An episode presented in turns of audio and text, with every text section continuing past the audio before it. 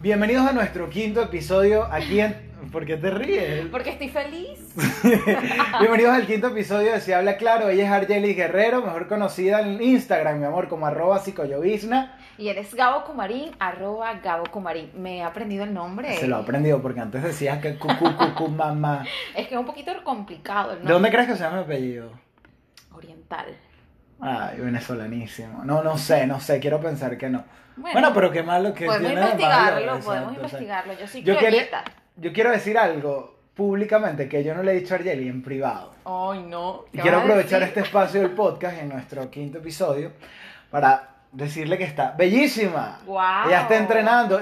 Los brazos, por favor, los brazos. Miren, miren esto. Bueno, tampoco exageres. Si usted nos está escuchando por Spotify, eh, Apple Podcast, Google Podcast, vaya a YouTube o vaya a su Instagram, arroba psicollovisna, y, y vea cómo se está poniendo de, de Y dura. rojito ahorita en este momento que sonrojar. Gracias. No, pero sí está, sí está. Tú también está. estás guapo. No, yo no, yo estoy igualito, estoy igualito, igualito que siempre. Eh, eh, eh, eh, eh, Pero- No, no, no, no, no. Sí, has No. cambiado. Producción. ¿Quién, quién, con, qui- con quién se queda la producción de, de este espacio, de este podcast? ¿Conmigo o con Argeli? Contigo, Gabo, siempre tú. Ah, Yo me no, siento mentira. bella, no importa. Lo que pasa es que, mira- Gracias, productora. No, no, no. Tienes no, no. razón, él está guapísimo. Bueno, pero soy fotógrafo, no modelo. Siempre estoy detrás de la cámara, no al frente. Tienen que verlo detrás de cámara, siendo profesional. seria, No, tiene que ser. Mira, Gabo, cuéntanos algo. Ay, ¿Cómo te sientes tú Ajá. cuando tienes enfrente, no sé, un plato de comida? Porque él hace fotografía gastronómica, ¿es que se llama? Fotografía gastronómica. ¿Cómo te sientes tú cuando estás tomando fotografías y tienes las expectativas muy elevadas? No, a mí lo que me pasa, eh, la mayoría de las veces, eh, siempre, bueno, primero siempre estoy súper nervioso antes de llegar como que a cada pauta o a cualquier vaina, porque a veces digo, bueno, y si la foto no me queda lo suficientemente arrecha como lo están esperando, o si no lo logro yo. Y lo, lo, lo triste, por así decirlo, es que casi siempre las fotos o, o el cliente dice como que, mira, estoy a gusto, pero yo no, yo siempre es como que se va a dar cuenta que está Lo que mal, pasa que es el plato está esto, que tiene la manchita, se va a dar cuenta. Él es demasiado exigente con todo. Ustedes saben que esto inició porque él me tomó unas fotografías para mi página de Instagram de Psicollovisna. Estoy, estoy.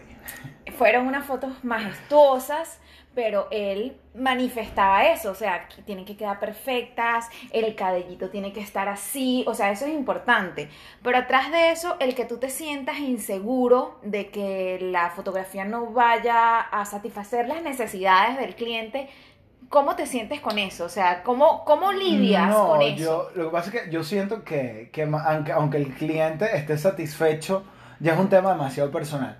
Yo me atrevería a decir que, no sé, la mayoría de las fotos que hago, yo nunca quedo conforme. Así me digan, mira, me encantan, así la vean en, puesta en el perfil, así lo utilicen en los menús de sus locales. Yo siempre, no, es que no me parece, es que no sé qué, o capaz no lo ve el dueño, pero seguro va a venir alguien y se va a dar cuenta que, que ese reflejo no iba, o, o- o cosas súper técnicas y locas, pero nunca siento estar como que el 100% conforme. O sea, tú te, La sientes verdad, in- chica. tú te sientes insatisfecho, pero los demás se sienten súper bien. Exacto. Sí, sí me pasa siempre. O sea, que eso es un autosabotaje constante en ti. sí, yo siempre estoy, pero, pero no es con la fotografía, o sea. Es bueno, con todo. No con, sí y no. pero yo siento que de, estoy repitiendo, yo siento, yo siento. Ajá, el- pero el escúchame. O sea, con la fotografía, pero con, con tu pareja también. ¿Cuál pareja? ¿Cuál pareja? Bueno, con la que viene. O con las que has ¿Cuál tenido. pareja? ¿Cuál? ¿Cuál? O con las que has tenido. ¿Sabes qué? Yo odio la palabra pareja. Eh, sí. Siento que cuando uno dice pareja, cuando alguien dice, eh, no, mi pareja, hay un conflicto de por medio, hay, hay una tramoya. No, no Eso que mi pareja, Bueno. háblame tú- claro, tu marido, tu mujer, tu novia, tu novio, o sea, pero no, no, me ha pasado, sí me ha pasado en, en- temas de pareja, te respondo tu pregunta, Eh, sobre todo eh, cuando estoy soltero, eh, en, en el sentido de que a lo mejor me gusta alguien y estamos saliendo y que siento de que capaz no vaya a llenar yo sus expectativas, así esa persona me demuestra que está ahí pendiente conmigo, es una vaina de yo sentir, no, mira, es que yo no soy merecedor o, de tanto amor o de tanta atención y es algo me pasa. Oh, y yo pensaba que era el único, pero lo he hablado con muchas personas y la mayoría como que cuando están apenas saliendo, o gente que tiene años casada, sienten, sienten ese miedo, esa inseguridad de- de- de en cualquier momento se va a dar cuenta que no soy tan bueno como parezca. O otra cosa que, que capaz he hecho, ya no tanto, porque ya me quité como que eso, era de crear personajes. O sea, que te creas una estructura, Creaba. creaba, aunque Creaba. creabas una estructura para demostrar algo que realmente no eras, para No. crear alguna expectativa ante las demás personas. Sí, o, o basado, y no en pareja, en, en cualquier ámbito. eh, en el área laboral. Pero es que todos somos de cierta forma, eh, aplicamos lo del camaleón, o sea, donde estamos nos comportamos de cierta manera. Pero hasta qué punto yo dejo, coño, de ser yo para quedar bien o, encajar y la vaina, y con las parejas me pasaba, me pasaba eh, hasta en mi casa, en el trabajo de adoptar ciertas personalidades o ciertas maneras de ser y hablar para, ¿sabes?, Eh, quedar bien y, y que crean que, que soy eso y tal. Claro, yo considero que todas las personas sí logramos en algún momento eh, presentar esos comportamientos. A mí me ocurre, por ejemplo, cuando me corresponde atender en mi consulta a colegas, a psicólogos. O sea, siento un compromiso muy elevado porque, bueno, sé que es persona, pero que hay un profesional que, tiene, que está calificado, que admiro y acompañar a un profesional a veces para mí es un compromiso y, y me siento como nerviosa por no cumplir las expectativas. Eso me pasa a nivel personal y creo que nos puede pasar a todos. Pero más allá de eso que nos ocurre, eh, a mí siempre me preocupa el autosabotaje. ¿Por qué? Porque el autosabotaje son pensamientos negativos que, que nos pueden llevar a sentirnos infelices, inseguros. Y es aquí donde entramos en el tema de este episodio, que nos parece interesante poderlo conversar, porque si, si bien es cierto, todos nos hemos sentido inseguros en algún momento, Sí. pues esto tiene un nombre específico, que muchas veces pues no lo sabemos, pero les voy a asegurar que el 70% de la población lo tiene y es, Gabo. El síndrome del impostor, mi amor. Bienvenidos. Bienvenidas y bienvenides. ¿Quién no ha sentido el síndrome del impostor? Creo que todos en algún momento Sí, sí, lo todo hemos sin duda sentido. Lo, lo ha sentido. Y, y no va, no, esto no va de que, de que coño, me siento inseguro haciendo una cosa, sino es el miedo a que nos descubran, a que digan, se van a dar cuenta que yo no soy tan bueno como la gente pensaba que era, se van a dar cuenta que yo no soy tan talentoso haciendo esto. Y es ese sufrimiento día a día de, o sea, sí, yo sé que soy bueno, todos dicen que soy bueno haciendo esto, pero, pero eh, se van a dar cuenta de, de que, de, que, de que soy un impostor, de que estoy actuando de cierta manera. Y mi amor, es una zozobra súper fuerte. Claro, lo primero que yo considero de esto es que para poder presentar este síndrome, eh, que también se ha llamado el síndrome del fraude, pues eh, tenemos ciertas características, sí, emocionales, características comportamentales que, que se evidencian y una de ellas es que nosotros necesitamos satisfacer las necesidades o las demandas sociales y cuando queremos satisfacer todas esas demandas, pues entramos en el síndrome del impostor que genera inseguridad, frustración, que además tomamos aptitudes como ególatras, narcisistas y todos estos comportamientos que de alguna manera nos ayudan a, Camuflajearnos. sí, a camuflajearnos, a, a a hacer... pasar desapercibidos, pero siendo percibidos. Ojo, en todo momento. Y lo crucial de todo esto es que esto nos afecta realmente a nivel emocional y también a nivel fisiológico, porque empezamos a sentir ciertas cosas a nivel fisiológico que nos afectan, Te tienes ansiedad, que mamar, te tienes que cansar. angustia, crisis de pánico, eh, ¿cómo enfrento todo esto? Y lo cierto es que debemos ser Y lo más, conscientes. lo más difícil, pienso yo, bueno, no pienso, lo digo por experiencia propia, es cuando después dice, ¿quién coño soy? O sea, he estado fingiendo o, o- o siendo algo o manejando mis gustos basados en los de los demás y no en, los míos. Y lo otro que es súper chimbo y que, coño, tenemos que pensar todo es, yo tengo el síndrome del impostor, bueno, 7 de cada 10 personas tiene el síndrome del impostor, entonces imagínate que estés en un sitio con 10 personas y que esas 10 personas, 7 sientan miedo a que tú y los otros 6, en este caso 9, descubran que tú no eres esa persona o que no tienes ese talento. Entonces al final, ¿qué mi amor? O sea, la fiesta de las máscaras, todo con el miedo de que aquel me descubra, de que el otro me descubra, entonces capaz y somos muchísimos, no, capaz no, la mayoría de las veces tendemos a, tendemos a ser mucho más arrecho y mucho más bueno en lo que hacemos que de lo que pensamos, pero, ¿sabes? Entonces todos con ese miedo y al final ninguno vive. Al final yo con síndrome del impostor, con miedo que me descubran socialmente, pero ¿quién te va a descubrir si el otro también está con miedo de ti igual que la otra persona? Entonces somos una sociedad que va creando demandas que van presionando cuando esas mismas demandas, coño, nos están comiendo nosotros mismos. Entonces nosotros somos la carnada, la pesca y todos juntos. O sea, aló.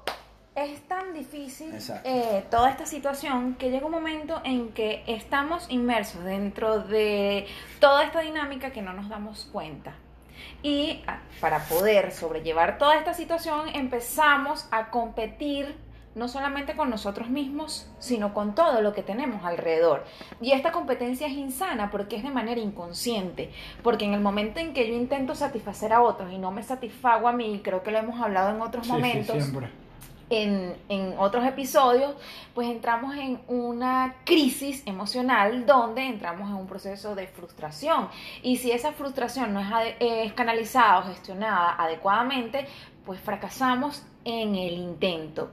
¿Cuántas veces no nos hemos sentido fracasados y no lo hemos intentado? ¿Cuántas veces tenemos un proyecto y no nos atrevemos a hacerlo porque nos sentimos incapaces? Exacto. Y lo peor aún, no nos sentimos merecedor de eso. Merecedor. Y creo que eso es un tema bien particular porque ¿cuántas veces no nos hemos sentido merecedores de algo? Muchísimas veces. y al no Muchísimas sentirnos veces. merecedores, obviamente no vamos a lograr ese sueño, esa meta, ese propósito por el cual estamos nosotros acá. No, no, yo. Es que ni siquiera de, de no lograr, porque tú lo, lo puedes tener. Y ahí es cuando empieza el peo de, ok, lo tengo, pero, ¿sabes? Logré conseguir este trabajo.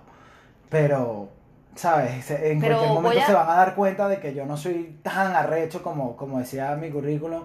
O a lo mejor tú mismo lees tu historial de vida o tu, o tu currículum y tú dices, verga, brutal lo que he hecho, pero yo, yo, no, soy, yo no soy tan bueno. O no te lo crees. O y no muchas personas creen que realmente tú tienes un potencial. Creemos. tú- Voy a hablar desde primera persona.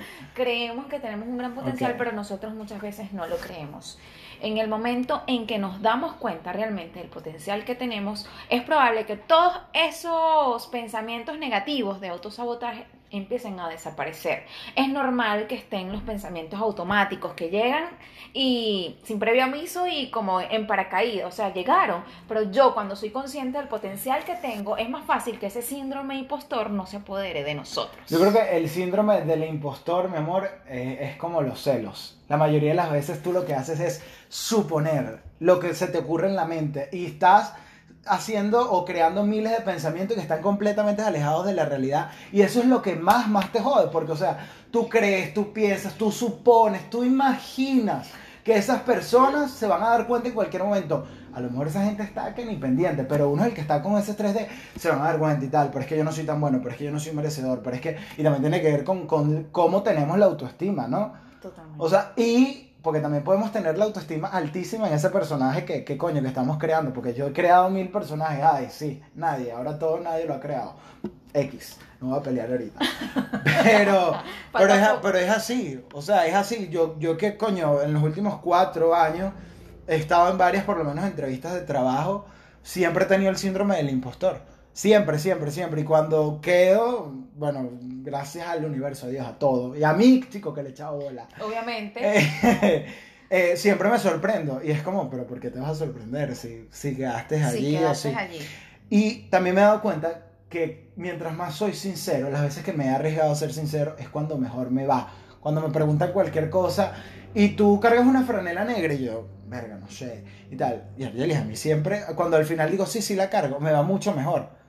Bueno, como le pasaba a Lito en Sense8. Si no, no le vamos a hacer spoiler, pero si usted no ha visto Sense8, de verdad, vaya y hágalo. Y créame que cuando usted empieza a ser sincero con usted mismo y con el mundo entero, vemos las oportunidades llegan Son totalmente llegan. diferentes. O sea, sin duda. Sí, lo que pasa es que cuando empezamos a ser sinceros con nosotros mismos en primer momento y con las demás personas, entramos en equilibrio y podemos dar y también podemos recibir. Mientras no, ¿cómo voy a poder recibir si no estoy en la posición realmente que, que quiero estar o en la que merezco estar? Obviamente no estoy en la posición de recibir. Yo sé que esto es algo muy profundo, Sí, no. pero entrar en equilibrio con la vida, con lo que quiero y con todo lo que yo merezco es la mejor manera de poder olvidarnos de que vamos a, a, a a defraudar a muchas personas o nos vamos a defraudar a nosotros mismos por no lograr eso que tanto soñamos. Es relativo lo que estás diciendo. ¿Por qué es relativo? Cuando tú tienes toda tu vida, porque sí, porque desde que estamos chiquiticos nos acostumbramos a, a adquirir ciertas personalidades hasta para manipular y que nos compraran algo, o qué sé yo, eh, te acostumbras a eso, entonces yo creo que, que más que abrazar quién eres, muchas veces tenemos es que, es que conseguirnos o averiguar quién coño somos y qué nos gusta y de todas esas versiones nosotros, con cuál nos quedamos o si no nos quedamos con ninguna.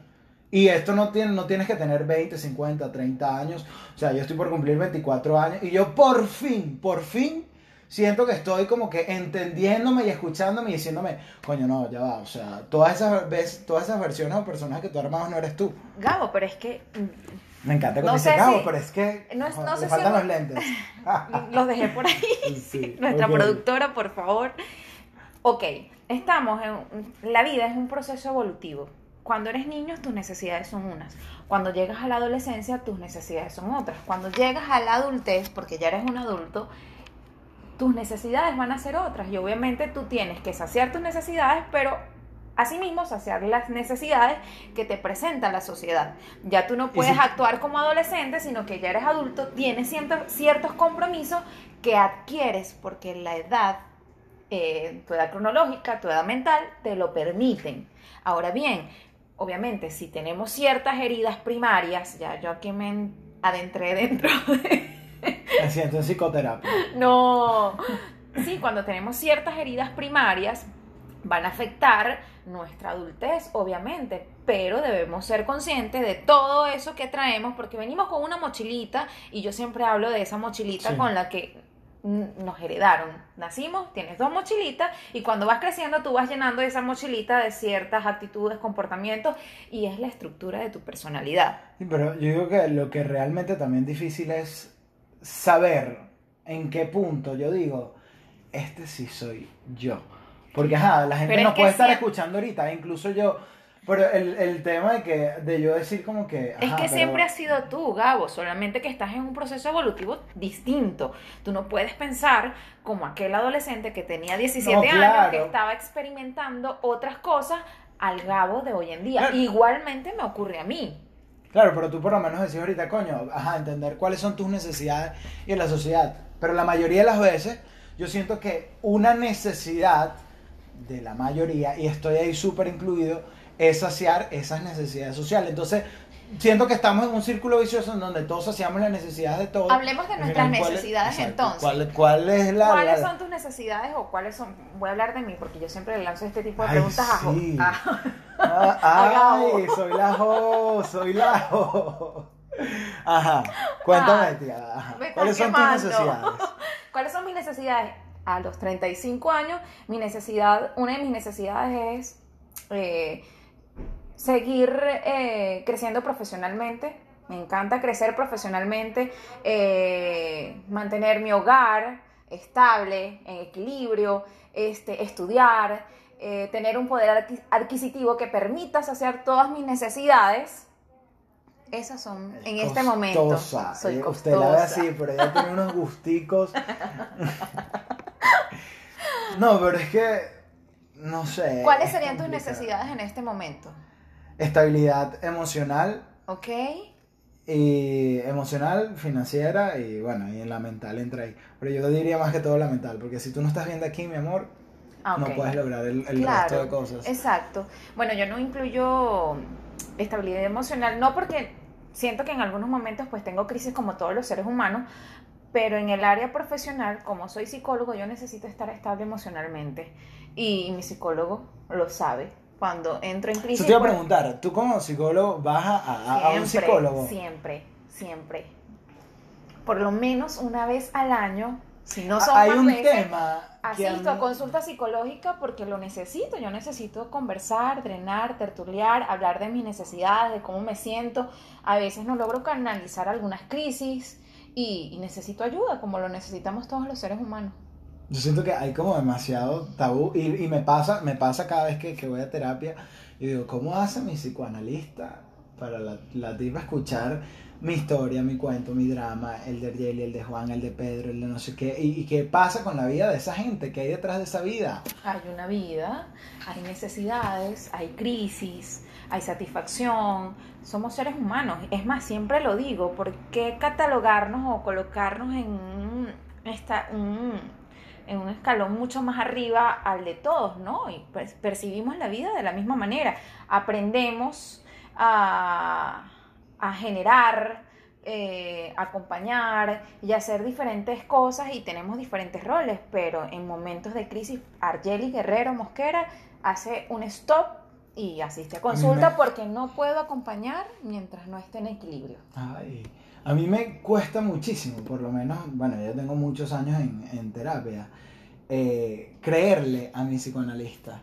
¿En Y, serio? y, y lo, sa- y lo traigo a colación eh, por el tema del síndrome del impostor, porque siempre que por lo menos llego, qué sé yo, a consulta, no tiempo sin ir, y hablo de... Te toca de- ir, Gabo. Me toca ir. y hablo de, de- de cómo me siento y que capaz no me siento a gusto con algo, no me siento bien, o, o simplemente me siento incapaz. Y ella empieza como que a piropearme, por así decirlo, o a decirme, mira, eres increíble, o si lo puedes hacer, o eres lo suficientemente bueno. Yo digo, o sea, este tipo me quiere calmar o hacerme creer que yo soy suficientemente bueno o realmente yo lo soy. Entonces me debato a veces en esos conflictos y se lo digo. Ahí está el síndrome del impostor haciendo de las suyas, Gabo. Claro, pero también yo digo, porque ella dice que yo soy bueno, o sea, lo hice solo para calmarme o es porque realmente lo a ¿Y qué determina qué tan bueno o qué tan malo Ajá. puedo ser? Yo te voy a preguntar, ¿por qué eliges a, un, a tu terapeuta? Ay. Bueno, primero no la... Ajá. O sea, si le eliges eh, es porque sientes empatía, porque tienes confianza. Entonces ahí te respondes lo que acabas de preguntar. Te. Sí, pero igual quedo como dudoso. Yo creo que yo creo que está al mismo nivel, incluso que escoger una pareja, cuando escoges a, a- a tu terapeuta. Sí. Porque te puedes sentir cómodo, te gusta, pero hay muchas cosas que, que, que te pueden mantener en duda después de los años. Claro. Entonces e- es algo que, que ha pasado y por lo menos el síndrome del impostor en el tema de pareja está súper presente porque siempre... Sumamente, claro. O sea, eh, sientes esa necesidad de eh, lo estoy o la estoy complaciendo al 100% y no hablo o te solo de lo sientes sexual, evaluado o te sientes constantemente. evaluado constantemente. sientes que lo que estás haciendo está, está mal constantemente. Ok, ya va, aquí entramos en, en un tema bien particular porque, bueno, las parejas todas tienen diferencias porque, bueno, somos seres únicos y repetibles Claro. y van a haber diferencias. Eh, pero cuando estas diferencias empiezan a acrecentarse, se evidencian ciertos conflictos que no solamente estaría inmerso el síndrome del impostor, sino que, bueno, hay conflictos en la relación de pareja y eso sí hay que delimitarlo, porque el síndrome del impostor es personal. Es personal. O sea, esto no es que, bueno, la relación de la pareja tiene el síndrome del impostor, no. No, no, esto no, es algo que yo estoy presentando y es algo que posiblemente tu pareja lo siente porque convives constantemente con esa persona. Mira, eh, hace tiempo, Erika de la Vega, cuando tenía el programa aquí en, en Venezuela, en- en- no, no, no, en un canal, en un canal de televisión nacional, ella, bueno, internacional creo, ella hablaba de la fase preventa, ¿no? Ok. La fase preventa es cuando estás saliendo con alguien que te muestras divino, increíble, delicioso, todo te da risa, todo te parece dulce. ¿A quién no le pasa eso? Tú, tú eres un ser increíble que ni siquiera va al baño, o sea, tú eres un extraterrestre adaptado a esa fase preventa. Exacto. Normalmente cuando estás saliendo con alguien, las dos personas están en esa fase preventa. Yo creo que es- el síndrome del impostor empieza a atacar cuando esa fase preventa se empieza a acabar, que es como que, verga, me estoy quedando sin recursos, me estoy quedando sin... Cuando digo recursos, eh, no, no hablo de económicos, que también puede pasar. Eh, sino recursos de, verga, no, no hallo ya cómo impresionarlo o impresionarla. Ujú. Eh, ¿qué hago? O sea, se va a dar cuenta que, que no soy ese papi sexy, cariñoso y atento que conoció. Entonces ahí, ahí, empie- ahí empieza un dilema. Y, y ahí, Claro. yo, creo que ahí- yo creo que esa es la parte o el pico más conflictivo o, o- o determinante en una relación de pareja. Se acabó la fase preventa, mi amor, bienvenidos a la realidad. ¿A quién no le pasa? Entonces cuando nos Ay, no. encontramos, realmente no te ha pasado, seguramente. Eres extraterrestre. Pero cuando pasamos a esa segunda fase es cuando realmente desbloqueamos un nivel en la relación de pareja. Ok. Porque bueno, el- el- la primera etapa de enamoramiento o de preventa, como dice Gabo, es todo color de rosa. pero realmente qué es, qué es sustentable en el tiempo, qué hace que la relación se consolide, las diferencias, los conflictos y todo este tipo de situaciones que a veces las vemos como graves. Entonces, cuando yo empiezo a mostrar quién es Argeli completamente con heridas, con la mochilita que, que venimos, que cargamos, pues entonces es cuando aquella persona se va a dar cuenta o yo me voy a dar cuenta si realmente podemos continuar o seguir con ese propósito que se llama pareja. Pero yo siento a veces incluso que el síndrome del impostor no es 100% negativo, que también tiene su parte positiva. Porque, o sea, yo no puedo llegar a alguien que me guste, en este caso que estamos hablando de pareja, ya con, con, con el arco iris, las nubes, la tormenta, o sea, todas las versiones de mí. ¿Entiendes? Mira, esto, esto es lo que hay. Claro, es brutal la sinceridad. Yo no estoy diciendo que uno mienta, pero, o sea, que, esa, que estamos en una fase preventa constantemente, no solo en la pareja, sino también en el trabajo todo. y en todo. Y que no es malo, porque, o sea, es una manera de, de- de llamar la atención. El pavo real agarra y suelta, se pluma, se le puede decir. Claro. Brutísima. Eh, las abre para impresionar. Ok, tengo tu atención, marketing, mi amor, tengo tu atención, tácata. Y luego que tengo tu atención, ok, vamos a sentarnos a hablar, ya estás aquí conmigo. Bueno, no, no hablar, en el caso del pavo real, mi amor, es a darse con todo. Pero, pero es así. lo mejor de sí. Exacto. Ok, cuando tú dices que no Lo es mejor de sí. lo mejor de sí. Ajá. Cuando tú dices que no es del todo negativo, ok, el lado No positivo de esta situación es que, bueno, que tú te exiges aún más y puedes lograr los objetivos. ¿Qué es lo negativo? Que bueno, que acá en el síndrome del impostor tenemos diferentes mecanismos de defensa. Uno de esos mecanismos de defensa es que empezamos a racionalizar absolutamente todo y entonces nos olvidamos de lo que sentimos. Tenemos emociones negativas como negación al logro, no lo voy a lograr, eh, no soy capaz, no lo merezco, entonces esto es lo que empieza a afectar la relación conmigo mismo, porque obviamente me siento incapaz, pero la relación con el otro porque le estoy demostrando inseguridad. Ok, puede tener algo positivo porque, bueno, esto me incentiva, pero pasar de ese nivel del positivo a poder enfrentar y gestionar todo lo que se está presentando Exacto. es, es un camino bien arduo. Y obviamente, si nos sentimos inseguros, yo no voy a avanzar o no me voy a acercar a la meta a la que quiero a la que quiero llegar. Entonces debo ser consciente de cuáles me son las pero emociones. tambaleando ahí. Debo ser consciente de todo lo que estoy sintiendo y aprender a, a- a gestionarlo. Si, esto es, si esta situación se presenta, de verdad yo siempre recomiendo que nosotros necesitamos acompañamiento, necesitamos alguien que nos oriente en cómo gestionar todas estas situaciones que se van presentando, porque somos vulnerables. somos seres 0412 humanos. 20 92, el número de Argelis, venga consulta. No, pueden ir conmigo, pero hay muchos especialistas Sí, excelentes a los cuales ustedes pueden recurrir, porque no vinimos a este mundo a, a estar pasando trabajo.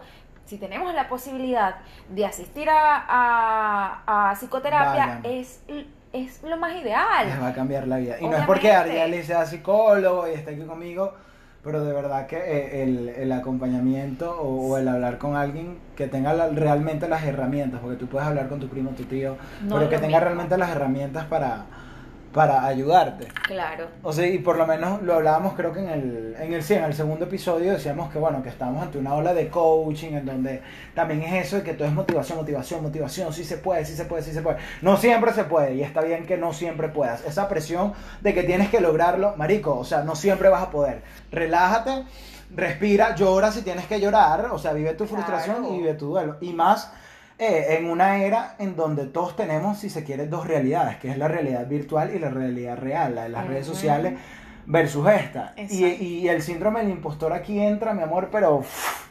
arrasando, por lo menos con, con el tema de que ahora hay que generar contenido en redes sociales, contenido de valor.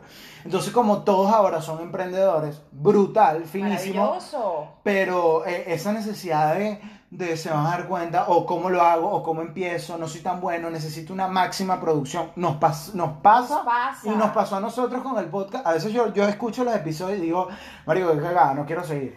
O sea, de verdad, de verdad. Y me pasa, y él es la que me lleva al lado, porque no, es que no es tan bueno, o sea, qué ridículo.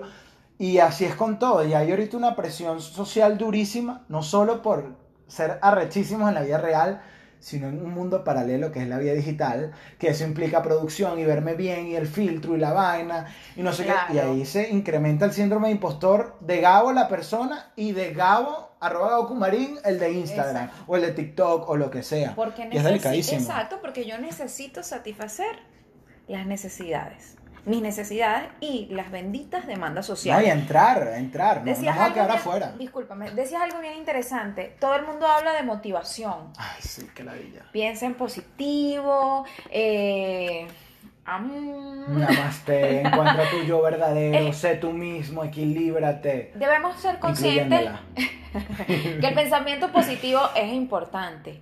Pero pensar en positivo no es que tú, wow, sí, yo lo voy a lograr. No, tú tienes que hacer algo para que eso se transforme. Pensar en positivo, yo- lo voy a aclarar porque es que me lo dicen, ay, pero es que yo quiero pensar en positivo y todo se va a lograr. No, no es así. Pensar en positivo te permite enfrentar la dificultad de una manera diferente. No es que se te va a resolver todo si tú pensaste y te quedaste acostado en tu cama pensando en que todo se iba a solventar. Porque Dios es grande y maravilloso y me No, va a no, ayudar. no. Tienes que hacer lo tuyo. Entonces, pensar en positivo te da la posibilidad de enfrentar la crisis de una manera favorable. No, no, no, pero es que, o sea, a mí el tema de, de- de- del coaching me estresa porque siento que la mayoría, esto, mira, lo de los coaching y el positivismo es como, esas, eso, es como esas rifas desesperadas de Instagram en donde tú ves que un influencer tiene un teléfono, lo voy a poner así, tiene un iPhone 7 y él va a rifar un iPhone 12. O sea, qué lógica y qué ridiculez. O sea, explícame cómo tú das algo que ni siquiera para ti mismo lo tienes. Entonces lo mismo pasa con mucha gente que es coaching y nada más te... Y resulta que son unos histéricos que pasan todo el día gritando y que su vida la tienen vuelta mierda. Entonces, si tu vida es así, histérica, no, just live it. O sea, vívela, pero no me vengas a mí con... ¿Sabes? O sea, de verdad, revisa tu interior y podrás conseguir... No, o sea... Sí, es difícil. Calma, baby. Ok, a mí me, me, me preocupa. Cálmate, Gabo. Estaba solo hablando de, de la vida de esa gente que, que tú dices como que... Te La conozco en la vida- real. La vida de vida nadie es perfecta, es verdad. Habemos muchos profesionales que estudiamos cinco años en la universidad Como mínimo, mi amor. como mínimo, no, yo estudié cinco años, que duraste tres años, dos años en un posgrado, que duraste dos años en otra especialidad en mi caso, y paré de contar. Entonces, el hecho es que un coach quizás tiene herramientas motivacionales, vale, si puedes, eh, los respeto, pero cuando tú abres un proceso psicológico, y aquí quiero ser bien enfática, Tú tienes que aprender a cerrarlo y eso lo sabe hacer un profesional. No lo puede hacer cualquier persona. Y el daño que tú le provocas a una persona es irreparable. Es irreparable. Es una herida. Te cortaste. ¿Dónde tengo una herida? Tengo una herida aquí donde me quemé. La herida queda. Así pasa cuando acompañamos inadecuadamente. Y debemos ser las personas que nos escuchan. Eligen un profesional que de verdad tú sepas que tiene las capacidades profesionales, que esté registrado y que te pueda acompañar, porque si tú permites un daño, imagínate. Y, y bueno, de esto hay mucha tela que cortar y realmente nos desviamos del tema, pero es válido retomar el tema de... No, y, y que, ok, tú tocas, bueno, ella porque es psicólogo y tal, y ha estudiado mucho, lo sé, me consta. Pero yo, bueno, cuando lo sacas a colación con los coaching que, que te prometen una vida feliz, el hecho de que tú también vayas a un psicólogo, ella no estudió tanto tiempo para dedicarse a ser feliz a la gente. Ajá. Ella, e- ella no es pinta carita, ella no es ni fu ni fa pa- para estar alegrando a la gente, ella no se encarga del entretenimiento y no es ella, sino el resto, o sea, y que tenemos que entender, y, y créanme que para mí eso, esto lo, lo digo relajado, pero ha sido difícil de entender, de que la vida no es feliz al 100%. No. O sea, de que tú decías ahorita, no, que la vida perfecta no existe. No, sí existe la vida perfecta. La vida perfecta es donde, coño, tú te dejas, marico, ser feliz, ser triste, estoy molesto y tal, pero no, eh, ando feliz. Es como esa gente, a mí me molesta, me saca la pedo. O sea, es una cosa que yo no, con la gente que es, hola, mi amor, mi corazón, bien mi vida, y tú, mi hermoso, en mi vida. O sea, ¿qué te pasa? ¿Por qué me, por qué me estás hablando así con, con tanto amor? Y más si me acabas de por conocer. eso es que él me remeda. Relájate, por eso es que él me remeda. Hola, hola, psicodélica. Bienvenidos. Pero es porque ella porque tiene un tono de voz capaz mucho más suave y una vida diferente a la mía. Pero, pero es eso, o sea, una persona no puede girar en torno a su vida y todo su, su, su speech su dialecto y su tono a vibrar alto, a estar en positivo. a- no, mi amor, o sea, creyéndose, no sé, más positivo que una prueba de embarazo, no decía, calma. La gente Calma. puede estar positiva. Sí. y lo vuelvo a repetir. pegar una- un positivismo pegado a la realidad. Exacto, No, reali- exacto, real, un positivo real. Exacto. Ser positivo no es pintar pajaritos verdes ni, ni pintarnos con- con- ¿cuál es ese dicho que ni me acuerdo? Pensar en pajaritos, algo así. Pero de verdad, o sea, pensar en positivo está muy bien. Te permite enfrentar la crisis, pero idealizar cosas no, porque son irreales. Irreales. Entonces, iluso, pues la poseta aquí en la cara que yo me imagino lo que sea yo, lo que yo supongo. Ok. Pensar en positivo no te va a, a quitar el síndrome del impostor. Pensar en positivo te va a ayudar a gestionar todos los pensamientos y todo lo que se está generando en el síndrome del impostor, acompañado de ejercicios, herramientas y acompañamiento. ¿Estamos claros? Sí, lo tenemos claro, Gabo. Lo tenemos clarísimo. Y lo otro, lo otro que, bueno, lo, que es súper importante es de que nos preguntemos, o sea, estar en constante aprendizaje con uno mismo de, yo de pana me siento cómodo de esta manera. O sea, yo, yo, yo, yo estoy siendo feliz así, eh, y, y no solo feliz, no estoy mamado, no estoy mamado de estar todos los días, en el trabajo soy uno, en el otro, ojo, o sea, no es que usted... Claro, Hay va. ciertos lugares donde te tienes que comportar Obviamente, de a- cierta manera. Pero hasta qué punto, hasta qué punto me vendo, hasta qué punto, hasta qué punto prostituyo mi, mi personalidad real. exacto. Ojo, esto no tiene Si nada es que que tienes. Cuando vamos a algún lugar, por ejemplo, yo vengo al consultorio disfrazada. Yo voy al box vestida de otra manera y disfrazada para ir al box. Obviamente, esto no quiere decir que yo me estoy mostrando distinta. Es que, bueno, yo tengo que ir vestida a ciertos lugares de una manera y tengo que ir vestida a otro lugar de otra manera. Es equilibrio, es equilibrio. Hay algo que quiero decir. El hecho, y que, y que viene aquí, o sea, que me parece importante. Ella decía, no, que yo como psicólogo ando disfrazada, no disfrazada, ando en su puesto de psicólogo, ando en su puesto de atleta. distinto. En su, exacto. Eh, el hecho de que yo capaz la conozca a ella en el box entrenando, o que sea su paciente y la conozca, o que te conozca a ti porque te sigo en Instagram, o porque te he visto en la calle, no quiere decir que realmente te conozca. El hecho de que sepas cómo se llama alguien, a qué se dedica, no quiere decir que la conozcas, no quiere decir que tienes la confianza para venirle a decir lo que a ti se te den gana porque sientes la, la cercanía. O sea, dejémonos de esa tontería de creer que conocemos a la gente y de que podemos meternos con ella o, o cualquier tipo de comentario. No, o sea, ubíquense. Este podcast ya no se va a llamar Se habla claro, se va a llamar Ubíquense. no, pero de verdad. Hablando de este síndrome del impostor, voy a hablar, a mí, a mí me ocurre casi siempre en algún, en algún momento de mi vida y me ocurre justamente cuando estoy entrenando. Tú dijiste que bueno, que yo entrenaba así. Eh, hago CrossFit. Eh, hace un año inicié la pizarra atleta. Esto es... No, no, bueno, esto es un reto para mí. Yo amo. Atleta. No te burles, que es en serio. Me encanta. eso. Y eh, uno de los retos para mí es poder lograr ciertos movimientos, manejar ciertos pesos, tener gimnasia. O sea, hay muchas exigencias dentro de, de este deporte. Y muchas veces cuando estoy haciendo levantamiento, me digo, no, no voy a poder. Y me lo cuestiono, pero ¿por qué? Y entra un temor. Bueno, pero eso no es síndrome del impostor. Eso No, entra un temor gigante de no lograrlo y de que los demás me vean. Exacto. En, en un momento, y yo hago conciencia de eso, pero ¿por qué? Estoy aprendiendo. No, yo rindo más y sé que me están viendo. Tú rindes claro porque Eh, esa es eh, parte del eh, síndrome del exacto. impostor. Entonces, a mí no me van a ver caído jamás, mi amor. Ni en CrossFit ni en ningún lado. No joda, ¿qué es? Si se me están viendo, ahí es que me la como. Claro. Aunque esté destrozado por dentro y no, pues también está súper mal. Bueno, eso ocurre y realmente eso es parte del síndrome del impostor. A mí me ocurre, si te ocurre a ti no te sientas mal, No solamente, mal. bueno, tenemos que aprender a gestionar cada una de estas cosas.